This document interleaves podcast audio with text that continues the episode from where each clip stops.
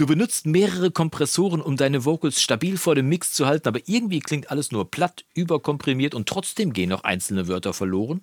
Oder aber du kommst mit dem Kompressor gar nicht so gut klar und möchtest aber trotzdem für einen stabilen Gesang sorgen, bei dem jedes Wort gut zu verstehen ist.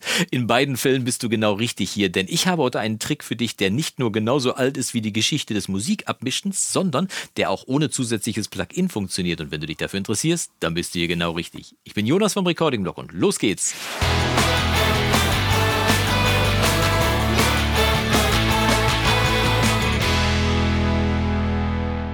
Tag und schön, dass du wieder eingeschaltet hast zu einem weiteren Video im Recording-Blog. Und es ist schon interessant, wie viel Zeit und Energie wir in unsere Mixe reinstecken. Nicht jede Menge Tipps und Tricks werden aufgefahren. Ich bekenne mich ja selber schuldig. Ich erzähle ja auch jede Menge Tipps und Tricks und kleiner Spoiler-Alarm. Nur weil ich die ganzen Tricks hier verrate, heißt das ja nicht, dass du sie alle gleichzeitig in deinem Mix einsetzen musst. Also ruhig mal ein bisschen zurückhaltender sein bei der ganzen Geschichte. Aber es ist schon so, dass wir uns speziell bei den Vocals ganz oft auf Automatik verlassen, auf automatisch funktionierende Plugins, um unsere Vocals besser klingen zu lassen lassen. Dabei sollten diese Vocals doch eigentlich die Hauptaufmerksamkeit von uns persönlich bekommen, damit sie bestmöglich die Message vom Song transportieren können. Was meine ich mit Automatik? Vor allem Kompressoren. Kompressoren, die automatisch regeln, wie die Dynamik von unseren Vocals gesteuert werden. Aber die Stimme ist nun mal das dynamischste Instrument, was es eigentlich in so einem Mix geben kann. Das heißt, man kann nicht alle Dynamiksprünge zwischen total laut und total leise komplett automatisch einfangen.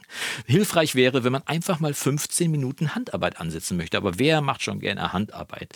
Ganz ehrlich, wenn du 15 Minuten Handarbeit einsetzen würdest, dann könntest du dafür sorgen, dass du weniger Kompression brauchst, dein Kompressor nicht so hart arbeiten muss und das Ganze deutlich entspannter klingt. Wie das Ganze geht, zeige ich dir heute mal in der Session und äh, falls dir dieses Video jetzt schon gefallen sollte, würde ich mich freuen, wenn du mir es zeigst über einen Daumen nach oben. Wenn es dir nicht gefällt, drück einfach zweimal auf Daumen nach unten und hier auf das nächste Video. Und wenn du mich auch unterstützen möchtest, dann kannst du das gerne tun, indem du denkst, hm, ich bin schon so oft hier gewesen, ich habe eigentlich noch gar kein Abo dagelassen. Drück doch eben schnell auf den Abo-Knopf und vergiss nicht bei der Hinweisglocke daneben auf alle zu klicken, denn nur dann kriegst du auch wirklich einen Hinweis, wann das nächste Video erscheint und unterstützt mich und meine Arbeit hier im Recording-Blog. Jetzt gehen wir aber mal in die Session und ich bin schon gespannt, wie dir der Trick gefällt. Also, los geht's.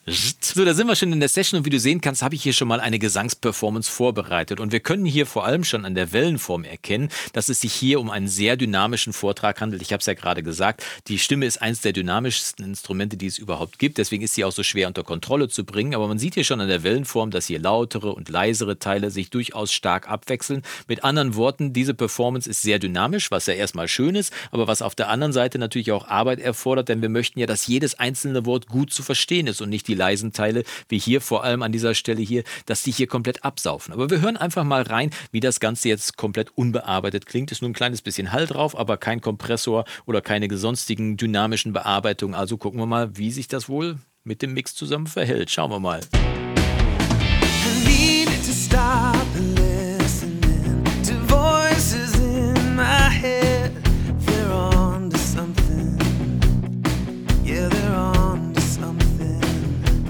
Da kann man es schon sehr gut hören. Die Sachen, die ich gerade eingeblendet habe, hier speziell dieser leisere Teil hier vorne, die Wörter something, die scheinen quasi direkt unterzugehen, die sind kaum noch zu hören. Also ein klassischer Kandidat für einen Kompressor. Ne? Man möchte die lauten und die leisen Teile ein bisschen in ihrer Dynamik angleichen und dafür ist ein Kompressor ein adäquates Mittel, ist ja auch so gelernt und auch beigebracht. Also gucken wir doch mal, ich habe hier einen Kompressor, einen 1176 vorbereitet. Gucken wir doch mal hier auf die Nadel, wie viel Kompression wohl an den lauten und den leisen Teilen angezeigt wird. Wie viel muss dieser Kompressor arbeiten, um um es einigermaßen im Zaum zu halten, was der gute Joe Gilder hier gesungen hat. Übrigens, falls du diese Spuren selber mal mischen möchtest, diesen Song, das sind nämlich die Spuren des Monats gerade im Premium-Bereich vom Recording-Blog, kann ich dir hier oben mal einen Link einblenden und da kannst du dich mal darüber informieren, was es genau damit auf sich hat. Das aber nur am Rande. Wir gucken jetzt mal, wie viel muss der Kompressor eigentlich wohl arbeiten bei dieser Stimme.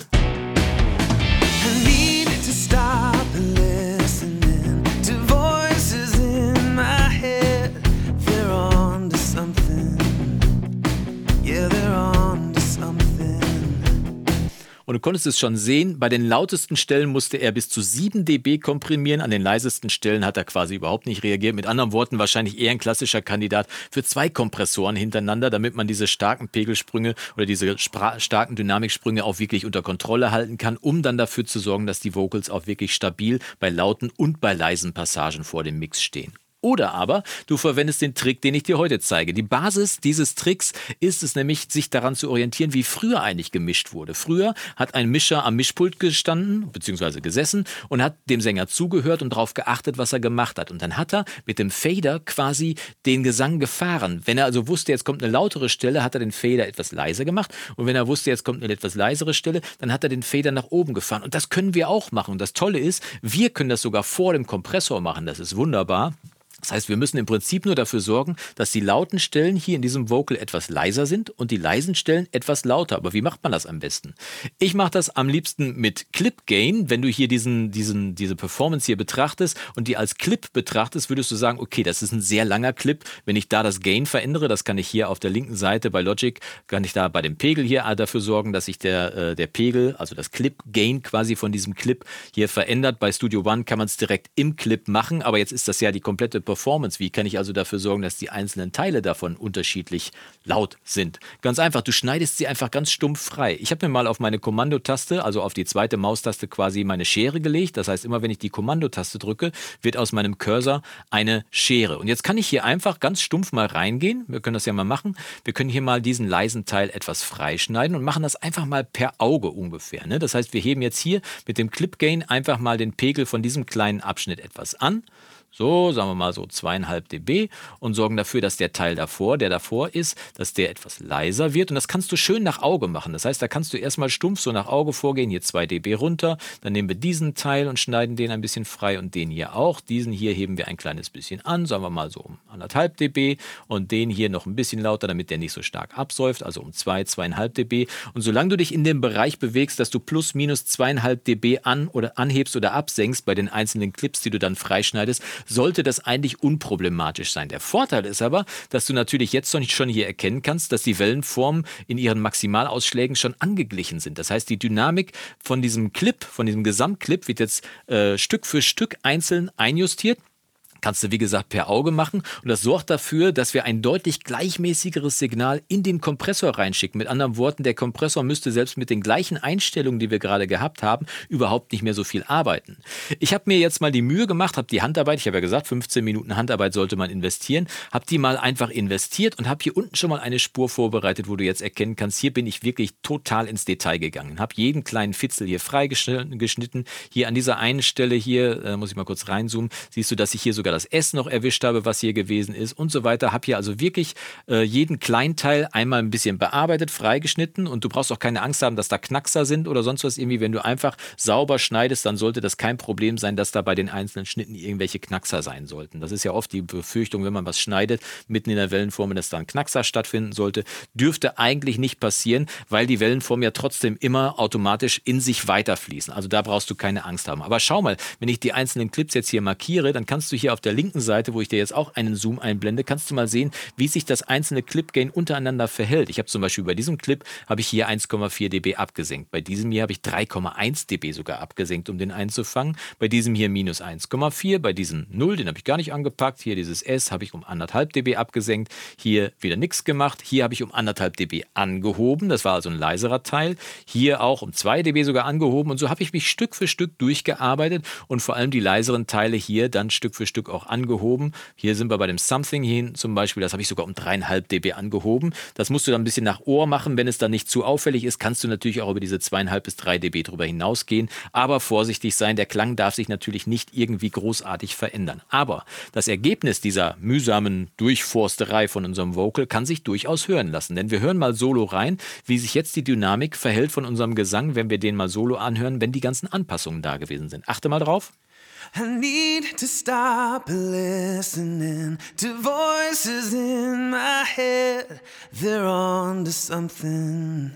Ne, klingt schon deutlich ausgeglichen. Und jetzt schauen wir doch mal, was der Kompressor, den wir gerade auf der anderen Spur drauf hatten, wie viel der jetzt wohl arbeiten müssen muss. Ich äh, kopiere den einfach mal hier rüber auf diese Spur, die wir jetzt hier mit der bearbeiteten Vogelspur haben. Und jetzt gucken wir mal auf die Nadel, wie viel der jetzt hier arbeiten muss. Also das Ganze nochmal von vorne.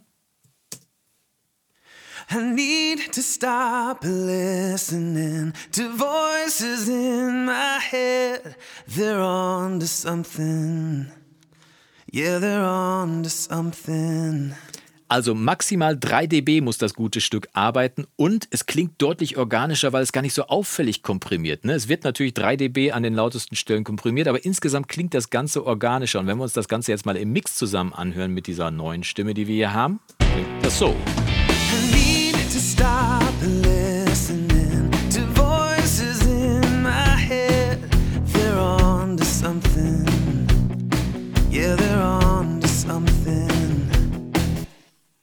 Mehr geht nicht. Also mit ein bisschen Handarbeit entschleunigst du deinen Kompressor und äh, entlastest ihn vor allem von seiner vielen Arbeit. Das Ergebnis ist ein organischerer, klarerer, äh, klarerer Mix. Äh, die Vocals klingen viel besser, bleiben stabiler vor dem Mix stehen. Dein Kompressor muss nicht so viel malochen. Was will man mehr? Und diese 15 Minuten, sagen wir ehrlich, die hättest du auch investiert, um herauszufinden, wie du deinen Kompressor einstellen musst, damit er perfekt alles automatisch abfängt, um dann festzustellen, da sind doch wieder drei Wörter, die dann wieder untergehen. Mit anderen Worten, dann hättest du auch wieder mit der Handarbeit einsteigen müssen. Also, ich bin gespannt, ob du wohl Lust hast, diesen Trick auszuprobieren, dich auf dieses alte Eis des Mischens zu bewegen, äh, zu begeben, wo man ja früher so gearbeitet hat, mit dem Fader in der Hand. Hier jetzt halb automatisiert, indem wir das über Clipgain gemacht haben. Ich bin gespannt, welche Erfahrung du damit gemacht hast oder vielleicht demnächst noch machst. Schreib's gerne unten in die Kommentare. Ich freue mich von dir zu lesen und dann sehen wir uns die Tage wieder zu einem weiteren Video- und Recording-Blog und bis dahin wünsche ich dir vom Guten und das Beste. Mach's gut und Yassou!